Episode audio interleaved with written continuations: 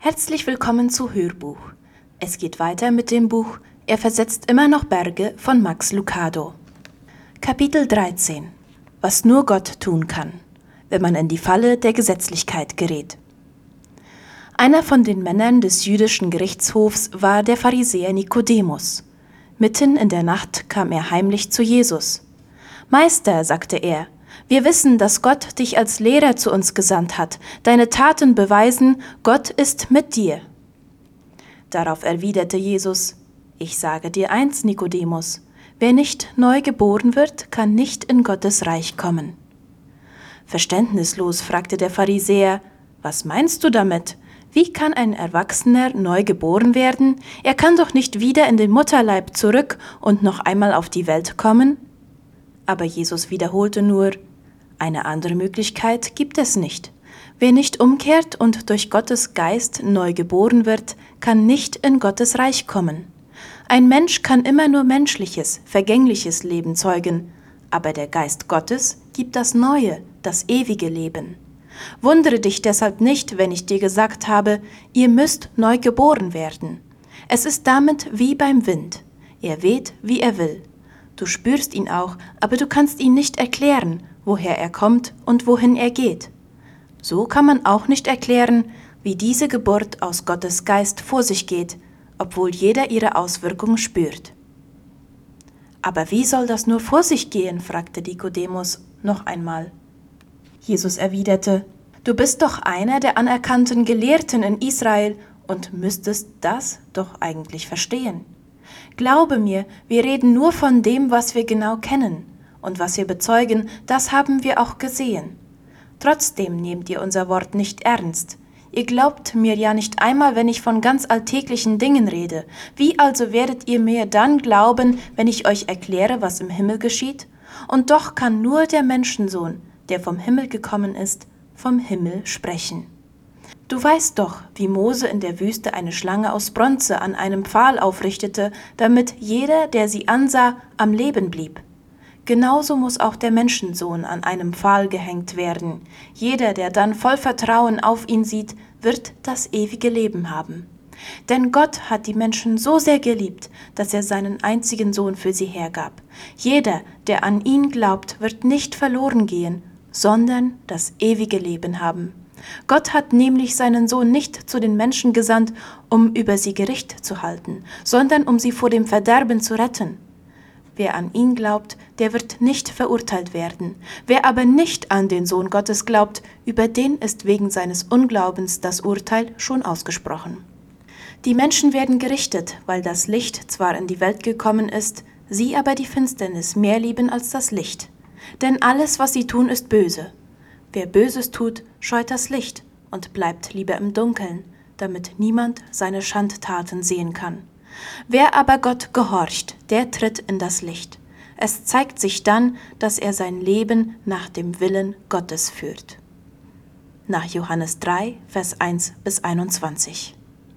Es ist wie in der Landwirtschaft. Der fruchtbarste Boden trägt keine Frucht, wenn man keinen Samen sät. Offensichtlich wusste Nikodemus das nicht.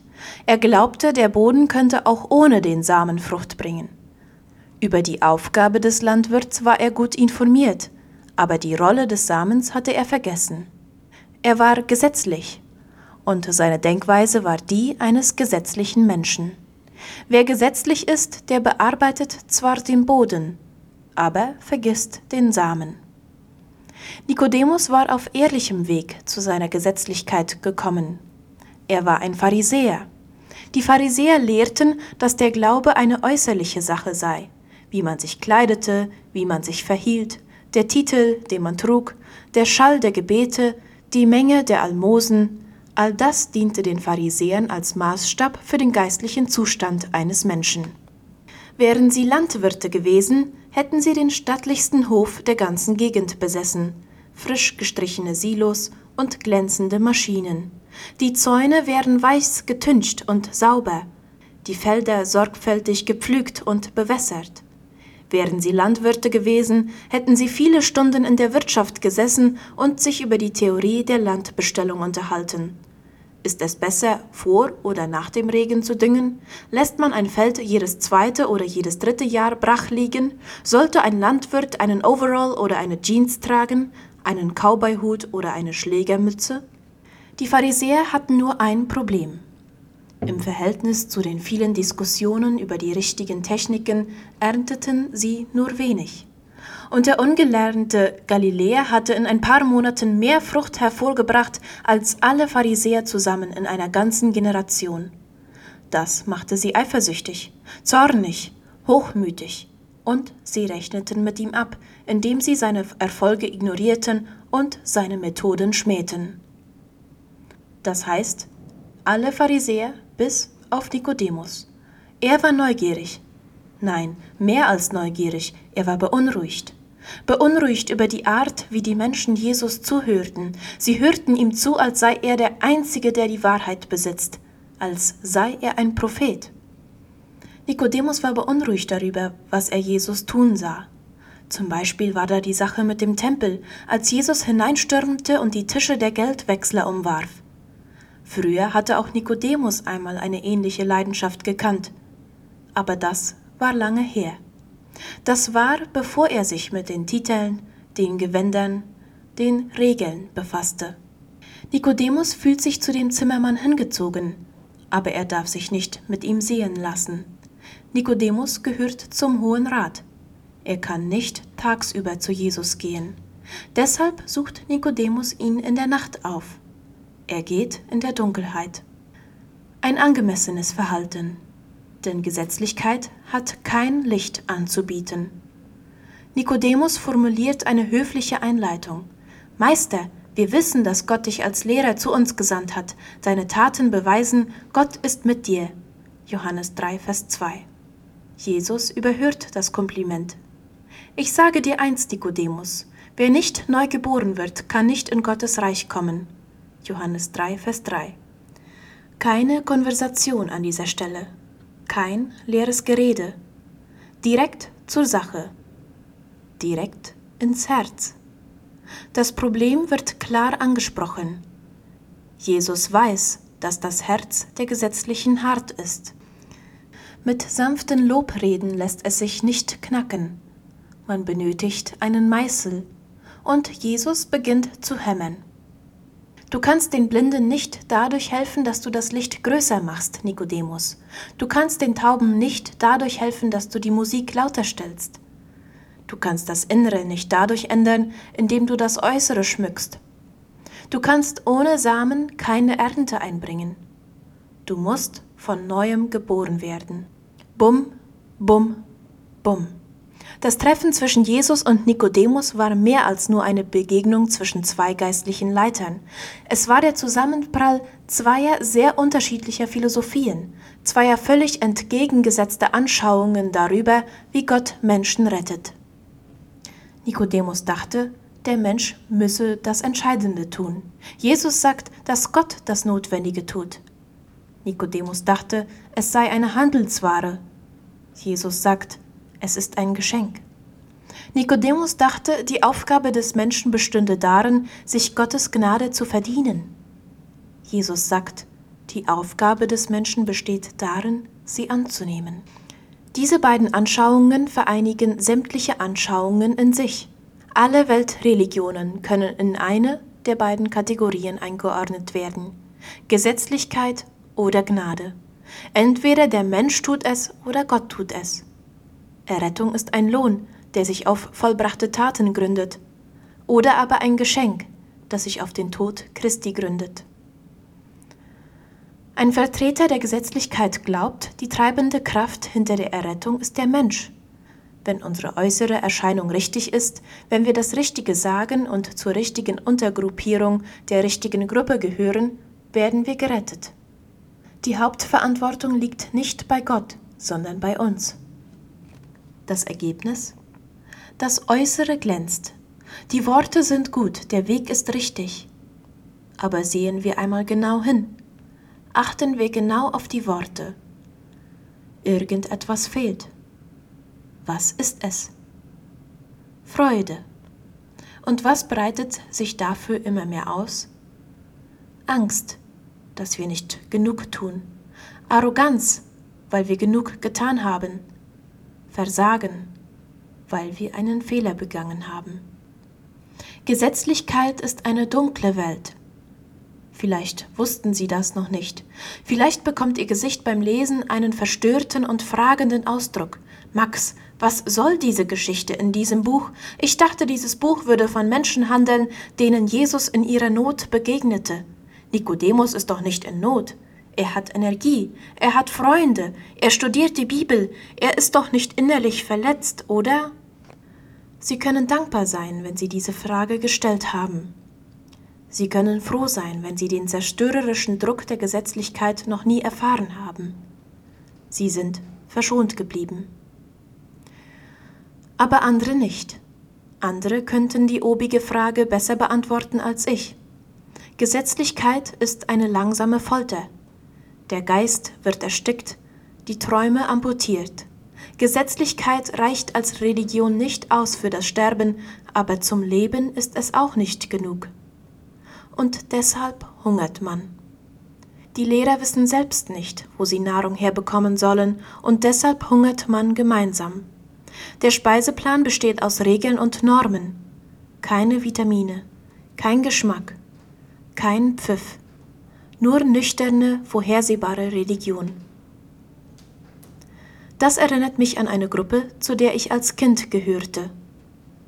Im Alter von acht Jahren gehörte ich zu einem Knabenchor. Wir trafen uns an zwei Abenden in der Woche für je zwei Stunden. Wir trugen Anzüge und sangen bei Festen und Banketten. Wir gaben sogar Straßenkonzerte. Die Besonderheit bestand darin, dass unser Dirigent ein ehemaliger Feldwebel war. Bevor er den Knabenchor leitete, war er für die Grundausbildung von Marinesoldaten zuständig gewesen. Etwas von diesem Beruf hatte auf den neuen abgefärbt. Jeden Probenabend gab es eine Pause, in der marschiert wurde. Wir gingen nach draußen und mussten uns in Reih und Glied aufstellen. Der Dirigent gab die Befehle, und wir marschierten im Gleichschritt. Rechts zwei, drei, vier, links zwei, drei, vier. Anfangs hinterfragte ich diese Übungen nicht. Ich traute mich nicht. Ich hatte gehörigen Respekt vor dem Dirigenten.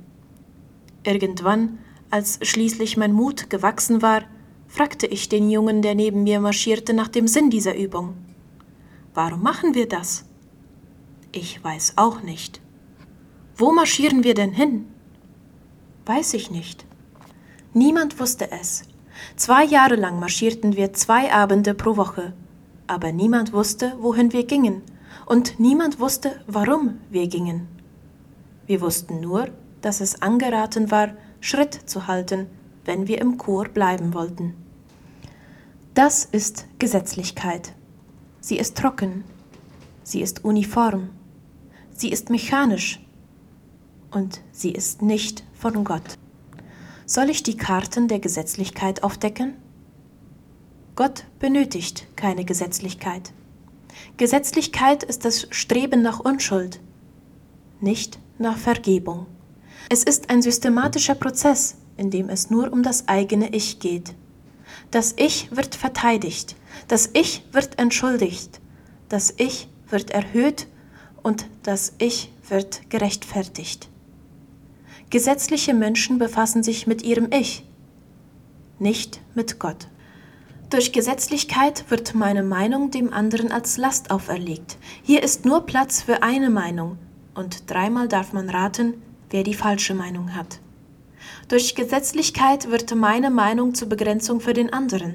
Die entgegengesetzte Meinung des anderen stellt nicht nur sein Recht, mit mir Gemeinschaft zu haben, in Frage, sondern auch seine Errettung. Durch Gesetzlichkeit wird meine Meinung zur Pflicht des anderen. Christen müssen sich brav einordnen. Die Aufgabe des anderen besteht nicht darin zu denken, sondern darin zu marschieren. Wenn man nicht aus der Gruppe ausgeschlossen werden will, muss man Schritt halten und darf keine Fragen stellen. Nikodemus wusste, wie man marschiert, aber er sehnte sich danach zu singen. Er wusste, dass es mehr gibt, aber er wusste nicht, wo es zu finden ist. Darum ging er zu Jesus. Er ging in der Nacht, weil er das Missfallen seiner Kollegen fürchtete. Gesetzlichkeit bewirkt Menschenfurcht. Wir lechzen nach Bestätigung. Wir sind uns ständig bewusst, was andere sagen und denken, und wir tun alles, um den anderen zu gefallen. Anpassung macht nicht froh, aber sie gibt Sicherheit. Die Uniform passt zwar nicht, aber sie wird von den anderen gebilligt, darum tragen wir sie. Wir wissen nicht, warum wir marschieren und wohin wir gehen, aber wer sind wir, dass wir Fragen stellen könnten? Deshalb tanzen wir nicht aus der Reihe, sondern trotten auf dem Weg des geringsten Widerstands. Und wenn man es wagt, nach einem anderen Weg Ausschau zu halten, muss man es in der Nacht tun, so wie Nikodemus. Er duckte sich in den Schutz nächtlicher Schatten und schlich die dunklen Straßen entlang, bis er in der Gegenwart Jesu stand. In der anschließenden Unterhaltung macht der bekannte Gesetzeslehrer nur dreimal seinen Mund auf. Einmal, um ein Kompliment auszusprechen und zweimal, um eine Frage zu stellen. Nachdem er sein ganzes Leben damit zugebracht hat, alle Tüpfelchen des Gesetzes auf der Waagschale der Logik abzuwägen, verstummt der Gelehrte, als Jesus die Tore öffnet und das Licht der Gnade in den Kerker fällt. Jesus beginnt damit, dass er die Quelle allen geistlichen Lebens offenbart. Ein Mensch kann immer nur menschliches, vergängliches Leben zeugen, aber der Geist Gottes gibt das Neue, das ewige Leben. Johannes 3, Vers 6. Das geistliche Leben ist nicht etwas, was aus menschlicher Anstrengung geschieht. Es ist im Heiligen Geist verwurzelt, der die Sehnsucht nach Gott in uns bewirkt. Jede geistliche Errungenschaft kommt von Gott und entfaltet ihre Wirkung durch seine Kraft. Geistliches Leben, so sagt Jesus, entsteht nicht dadurch, dass man in die Kirche geht, gute Werke tut oder Anhänger der richtigen Theologie ist, sondern es stammt direkt vom Himmel. Diese Worte müssen Nikodemus vom Stuhl gehauen haben. Aber Jesus hatte noch viel mehr parat. Der Wind weht, wie er will, Du spürst ihn auch, aber du kannst ihn nicht erklären, woher er kommt und wohin er geht. So kann man auch nicht erklären, wie diese Geburt aus Gottes Geist vor sich geht, obwohl jeder ihre Auswirkung spürt, sagte Jesus nach Johannes 3, Vers 8. Haben Sie jemals erlebt, dass eine Windböe Sie um Hilfe gebeten hat? Haben Sie jemals einen Sturm an der Straßenecke stehen und nach Luft schnappen sehen? Nein, bestimmt nicht. Der Wind benötigt unsere Hilfe nicht. Der Wind offenbart uns nicht einmal, wohin er geht. Er ist still und unsichtbar. Und genauso ist es mit dem Geist Gottes. Langsam wird Nikodemus nervös. Das Licht ist zu hell für seine Augen. Wir religiösen Leiter möchten gern alles selbst regeln und managen. Wir definieren gern und umreißen den Plan. Struktur und eine klare Linie sind die Freunde des Predigers. Aber Gott hält sich nicht unbedingt immer an diese Vorgabe. Errettung ist Gottes Sache. Gnade ist seine Idee, sein Werk. Sie geht auf seine Kosten. Er bietet sie an, wem und wann er will. Unsere Aufgabe besteht darin, die Menschen zu informieren, nicht jedoch sie zu verurteilen. Nikodemus Gesicht muss ein einziges Fragezeichen gewesen sein. Warum sollte Gott so handeln? Was könnte ihn dazu bewegen, ein solches Geschenk anzubieten? Was Jesus Nikodemus erklärte, hätte dieser sich selbst in den kühnsten Träumen nicht ausmalen können. Was war der Beweggrund hinter dem Geschenk der neuen Geburt? Liebe. Denn Gott hat die Menschen so sehr geliebt, dass er seinen einzigen Sohn für sie hergab. Jeder, der an ihn glaubt, wird nicht verloren gehen, sondern das ewige Leben haben. Johannes 3, Vers 16. Solche Worte hat Nikodemus noch nie gehört. Noch nie. Er hat an vielen Debatten über Errettung teilgenommen. Aber diese hier ist die erste, in der keine Regeln genannt werden. Kein System wird angeboten. Kein Kodex, kein Ritual. Jeder, der glaubt, kann in ihm das ewige Leben haben, sagte Jesus.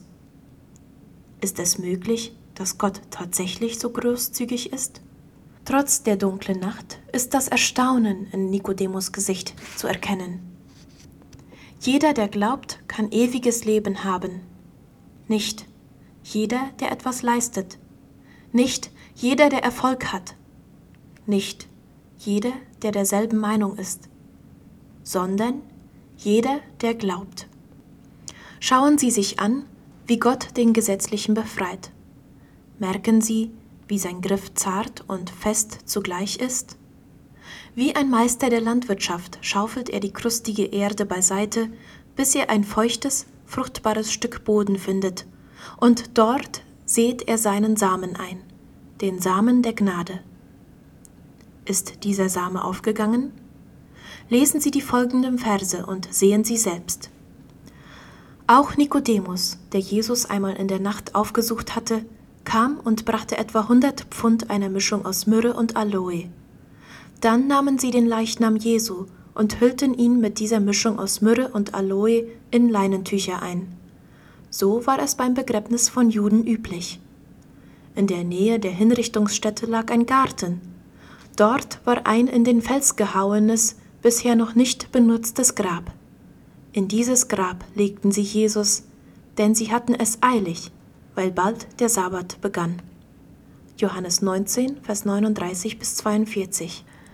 Interessant, wie ein Mensch im Reich Gottes eine ganz neue Richtung einschlagen kann. Er, der in der Nacht gekommen war, erscheint nun bei Tag. Er, der im Schutz der Schatten entlang geschlichen war, um Jesus aufzusuchen, tritt nun zum Kreuz, um Jesus zu dienen. Und er, der den Samen der Gnade empfangen hatte, legt nun den kostbarsten Samen, den es überhaupt gibt, in die Erde, den Samen des ewigen Lebens.